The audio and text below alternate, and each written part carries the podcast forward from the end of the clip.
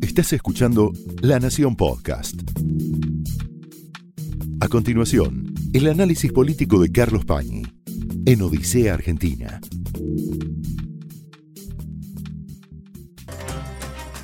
Muy buenas noches, bienvenidos a Odisea. Bueno, estamos ante una situación compleja, todos la conocemos, donde finalmente nos vamos a poner frente al espejo del Estado que tenemos, del sector público que tenemos. Hemos visto en estos últimos días, hoy mismo, las complejidades que tiene el gobierno y el Estado para gestionar esta crisis. Lo primero que hay que decir es que todos los gobiernos están en una situación absolutamente excepcional, sometidos a un estrés superior al que habitualmente debe afrontar la política. Por eso se compara a mi juicio muy incorrectamente, pero la comparación tiene más que ver con la situación emocional, el nivel de desafío que tenemos por delante, la pandemia con una guerra. De hecho, el primer ministro británico hoy está en terapia intensiva. Si queremos ponerle una dimensión individual, casi física, a lo que significa para los gobiernos esta crisis que estamos viviendo. Este es el contexto o este es el telón de fondo sobre el cual hay que evaluar lo que hace Alberto Fernández, lo que hace el gobierno, las capacidades o incapacidades que tiene el Estado argentino para darnos una respuesta medianamente adecuada a esto que estamos viviendo.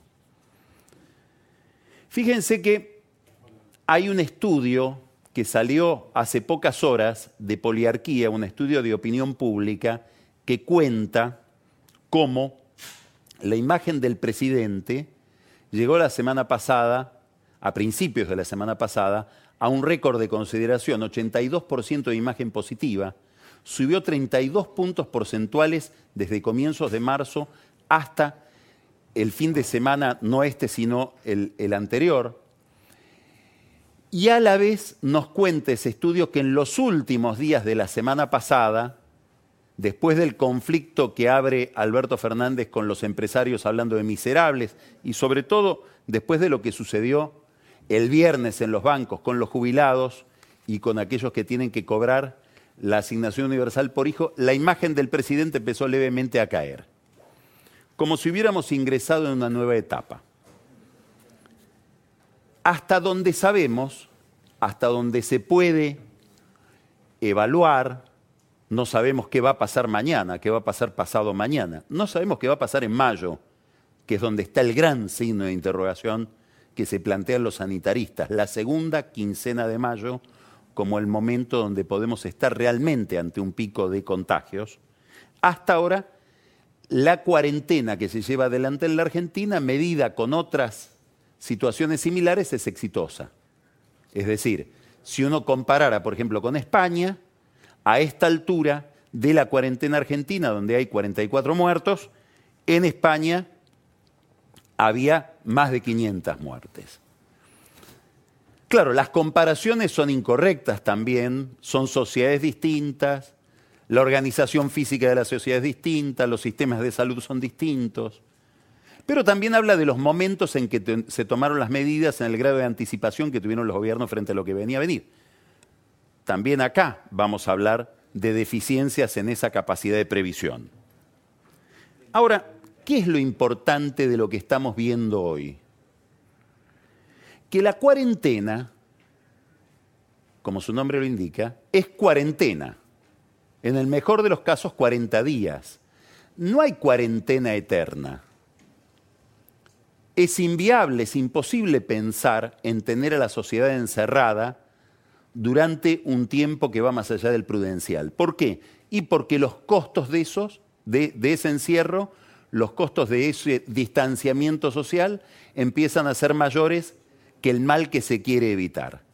Entonces venimos hablando desde hace varios lunes, desde muy temprano acá en Odisea, de que hay una contradicción, hay una tensión difícil de resolver, muy difícil de resolver, de las muchas tensiones y paradojas o dilemas que encierra esta situación, una que está entre lo que pide el sistema sanitario, que es el encierro de todos para estar aislados, y los problemas que empieza a afrontar la misma sociedad que se encierra en el nivel económico para poder subsistir. Por supuesto que es falsa la opción, yo diría infantil de los que dicen primero privilegiar la vida y después la economía. La economía no es una ciencia abstracta, no es una situación ajena a la vida material de la gente. Si destrozamos la economía vamos a llegar por esa vía a la destrucción de la vida. No hay que razonar demasiado para advertir que si nos proponen vida o economía nos están queriendo vender un buzón. ¿Por qué es importante todo esto? Porque hay un momento en que vamos a tener que salir de la cuarentena. Y lo que se está discutiendo hoy es cuándo se sale de la cuarentena y cómo. ¿Y por qué es tan importante esto? Porque ahí sí se va a ver qué capacidades tiene el Estado y el gobierno para administrar la salida de casa. Por supuesto que la decisión del aislamiento social fue correcta, pero muy probablemente, con todas las dificultades prácticas que tiene, decirle a la gente todos adentro y controlar en las calles que no haya nadie afuera, salvo grupos muy específicos de gente, es fácil en comparación con lo que significa que la gente vaya saliendo administradamente y que eso no provoque un pico de contaminación. Bueno, este es el cometido que tiene hoy el Estado por delante y por eso empieza a ser crítica la observación de algunas dificultades que tiene el Estado y el gobierno para planificar situaciones mucho más sencillas que la salida de la cuarentena, como es, por ejemplo, cómo ir a cobrar las jubilaciones, los jubilados, mezclados con gente que cobra la asignación universal por hijo. Esto es lo que pasó el viernes. El presidente estaba discutiendo con un grupo de técnicos cuándo salir de la cuarentena y fuera del despacho presidencial la cuarentena había estallado, había colapsado en los bancos donde se agolpaban jubilados, mezclándose entre sí, perdiendo cualquier forma de distanciamiento, expuestos a contagiarse, cuando hablamos de que los adultos mayores son el principal grupo de riesgo. ¿De quién es la culpa? ¿Del presidente del Banco Central, Miguel Pelle? ¿Es la culpa del director del ANSES, Alejandro Banoli. ¿Hay culpa de ellos dos o lo que faltó es coordinación? Y lo que está faltando en el gobierno es coordinación. El otro día leía una crónica en La Nación donde eh, Gabriel Sued explicaba lo que estaba pasando dentro del gobierno después de esa crisis y contaba que el presidente le había dicho, tanto a Pelle como a Banoli, ninguna decisión de ahora en adelante se toma o nada se hace sin consultar con Santiago Cafiero y con Gustavo Vélez, que comparten ambos las tareas de coordinación dentro del gobierno. Bueno, parece que esa instrucción llegó tarde, en un tema tan delicado como preguntarse, tenemos un grupo de riesgo. Ese grupo de riesgo tiene que ir a los bancos a cobrar la jubilación hace mucho que no cobra. Dato importantísimo, yo he visto funcionarios que dicen, no sabíamos que los jubilados estaban tan ansiosos por cobrar. Parece que vivieran en un termo porque es obvio que un jubilado que no cobró su jubilación está desesperado por cobrar y que no tienen acceso práctico, cultural, digamos, al sistema informático. Bueno, quiere decir que falta coordinación, que falta una sala de situación donde se están coordinando los distintos aspectos de la crisis, uno de los cuales es la seguridad. Lo que se rompió el viernes es el protocolo de seguridad que debe respetarse para que los ancianos puedan salir a la calle, si es que deben salir a la calle. Vamos a volver sobre el tema de los ancianos. No es el único tema en el cual vemos que hay deficiencias.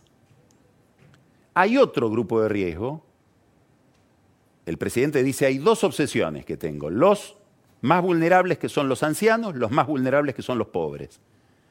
Bueno, los pobres, después vamos a hablar largamente del tema de la pobreza y de cómo se está viviendo en el mundo de los que menos tienen esta crisis, con el padre Velasco y con el pastor Carnivale, pero me quiero detener en el problema central hoy de muchísima gente es que comer. Son pobres que viven con lo que ganan en el día, no tienen capacidad económica de armar un stock, de almacenar alimentos previamente. Bueno, hoy aparece otra crisis en cómo el Estado compra esos alimentos.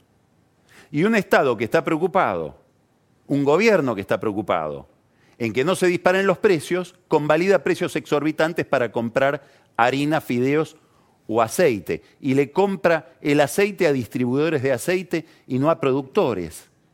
No se entiende muy Bueno, la respuesta que empieza a aparecer ahora en algunos tweets es, y también en el gobierno de Macri compraban la harina o los fideos más caros de lo que están en el almacén. Bueno, todo mal.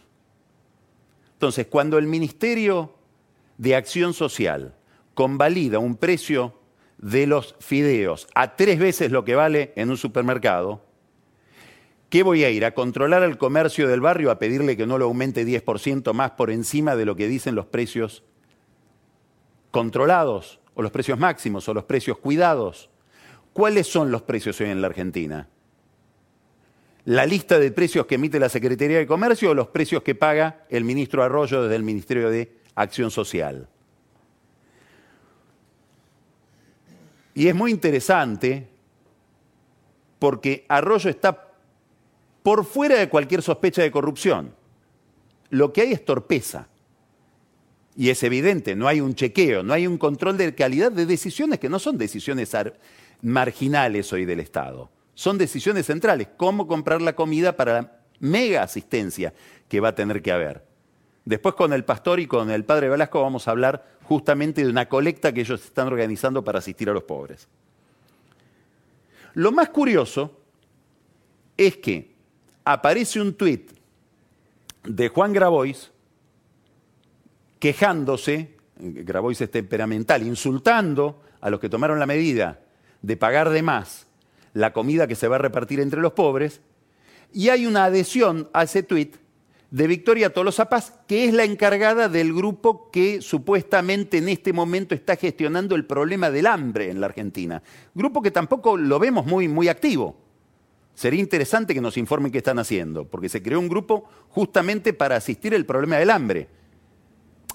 Entre otras cosas, para subrayar que con Macri había hambre y había dejado el hambre. Bueno, ahora hay un problema de hambre en serio, o más grave. Quiere decir que un funcionario del gobierno adhiere a un dirigente social que se queja del propio gobierno por cómo administró la compra de comida.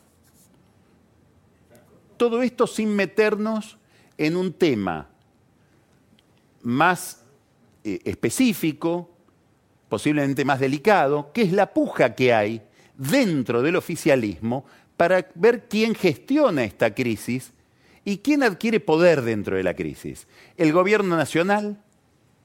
¿Las organizaciones sociales? A las que pertenece, por ejemplo, Grabois. Los intendentes del conurbano, a los que Alberto Fernández le quiere dar poder porque posiblemente encuentra que en esa escala municipal el Estado funciona mejor, entre otras cosas porque está más próximo a los problemas. Hay un dato muy interesante de estos días. La cámpora, Máximo Kirchner, que es una especie de jefe político del conurbano en el oficialismo, porque ahí están los votos de él y de su madre, recurrió al ejército para repartir comida. Es la crítica más contundente que ha recibido el clientelismo en los últimos 20 años. Cuando la cosa se pone pesada en serio, y puede haber un problema en serio de hambre por el nivel de recesión que estamos enfrentando todos, pero que enfrentan sobre todo aquellos que hacen changas, no recurro al puntero, recurro al ejército, al vilipendiado ejército. Y el ejército va a los lugares privilegiadamente donde gobierna la cámpora, entre otras cosas. Este problema que tiene que ver con el problema de cómo se organizan o se, procesan o se gestionan situaciones complejas de grandes grupos humanos, está ligado al problema de los precios. Y el presidente, y acá vemos otro problema de coordinación, el presidente ha dicho ayer en una entrevista que le realizó Horacio Berbitsky, que está llena de detalles la entrevista y de cosas muy discutibles dichas por Alberto Fernández, dijo, voy a decretar que los intendentes tengan la atribución para ejecutar, para aplicar la ley de defensa de la competencia. Se abre toda una discusión entre los administrativistas si el problema de los precios corresponde a la ley de defensa de la competencia, porque está la ley de abastecimiento que contempla especialmente el tema precios. Pero con algo más interesante.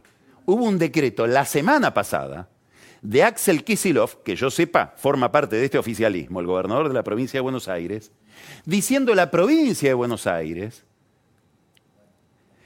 con arreglo a las atribuciones que le otorga la ley de abastecimiento, se va a encargar del control de precios en la provincia.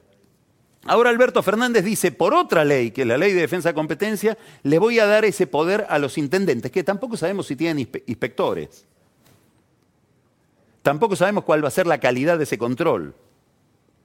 Tampoco sabemos qué significa desde el punto de vista de la moral, y prefiero no entrar en detalles, distribuir de tal manera el control de precios. Cuando sabemos que se presta muchas veces a cualquier cosa, como todo tipo de control estatal.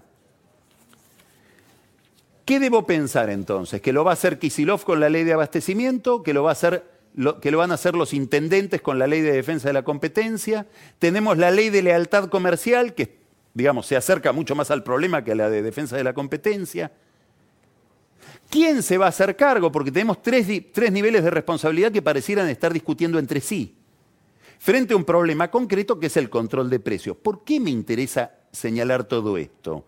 Porque vamos hacia un problema muy complejo que es la salida de la cuarentena barra el pico de contagios que todavía no llegó. Y necesitamos un Estado eficiente para eso. ¿Qué quiere decir que vamos hacia la salida de la cuarentena? Y a la vez vamos hacia el momento más complejo de la enfermedad, de la pandemia. Que el Estado va a tener que tener mayor calidad, mayor precisión, calibrar de mejor manera a los distintos grupos de riesgo. Primero va a tener que poder identificar mejor quiénes son los que están eventualmente contagiados y pueden contagiar a otros. Para eso se necesitan test. Y acá volvemos al comienzo. Capacidad de previsión. ¿Cuándo se compraron los kits con los reactivos para hacer los tests? Muy tarde. En la Argentina se compraron 20.000 reactivos cuando Chile había comprado ya 200.000. Y el reactivo es imprescindible para poder tener la sintonía fina del contagio y poder administrar quién puede estar libre en la calle trabajando y quién no. Es decir, el reactivo es el que impide en alguna medida no entrar a la cuarentena a ciegas. Después hay distintos grupos de riesgo.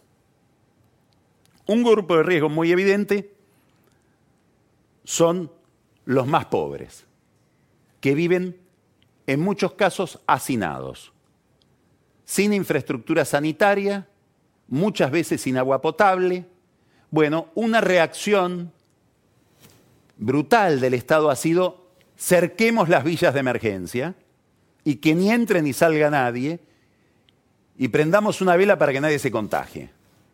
Es decir, terminemos de consolidar la idea de que las villas son guetos. Ahora, el problema es, ¿y si se enferma alguien, cómo lo aíslo? ¿Alguien está pensando cómo aislar gente que vive en los barrios más sumergidos? Tengo entendido que en la ciudad de Buenos Aires se armó un grupo que está pensando en grandes espacios para poder aislar gente que no puede estar aislada en su casa porque lo que tiene se parece muy poco a una casa. Son familias que viven compartiendo entre seis, siete personas una habitación de 4x4. No se le puede decir aíslese. Traten de vivir en distintas habitaciones. No viven en distintas habitaciones porque no tienen distintas habitaciones. Lávese las manos a cada rato, no hay agua. Apenas se, se podrá conseguir alcohol en gel, no sé qué es. Bueno, esto es un enorme problema que no existe en China, donde no hay esta pobreza urbana y que no existe en Europa. En esto nos estamos, estamos estrenando nosotros a escala global este problema en América Latina. porque 90 millones de familias viven en villas de emergencia con distinto nombre, como dijimos el lunes pasado. Ahora, esta gente que vive así, estos vecinos que viven así, están mortificados no solamente por la amenaza de la pandemia, sino porque aislándose no comen. Porque no tienen la posibilidad de tener un sueldo, no tienen la posibilidad de estoquearse, viven de lo que ganan en el día, como cartoneros, como albañiles, como empleadas domésticas o empleados que prestan servicios, jardineros, etc. Bueno, aquí hay un enorme problema que el Estado todavía no está gestionando. Hay otros que viven hacinados y hoy, vamos a, y hoy se abre toda una discusión en la Argentina. ¿Por qué? Porque el Tribunal Oral Federal que tiene la causa de Amado Vudú lo acaba de, le acaba de conceder a Vudú la prisión domiciliaria. ¿Y por qué digo que se abre una discusión? Porque el Ministerio de Justicia y el Servicio Penitenciario Federal hizo un dictamen basado en un estudio médico, diciendo que hay 1.280 personas vulnerables en las cárceles nacionales. Es decir, gente que se puede, por razones médicas, de salud, contagiar el coronavirus. Vudú no está en esa lista.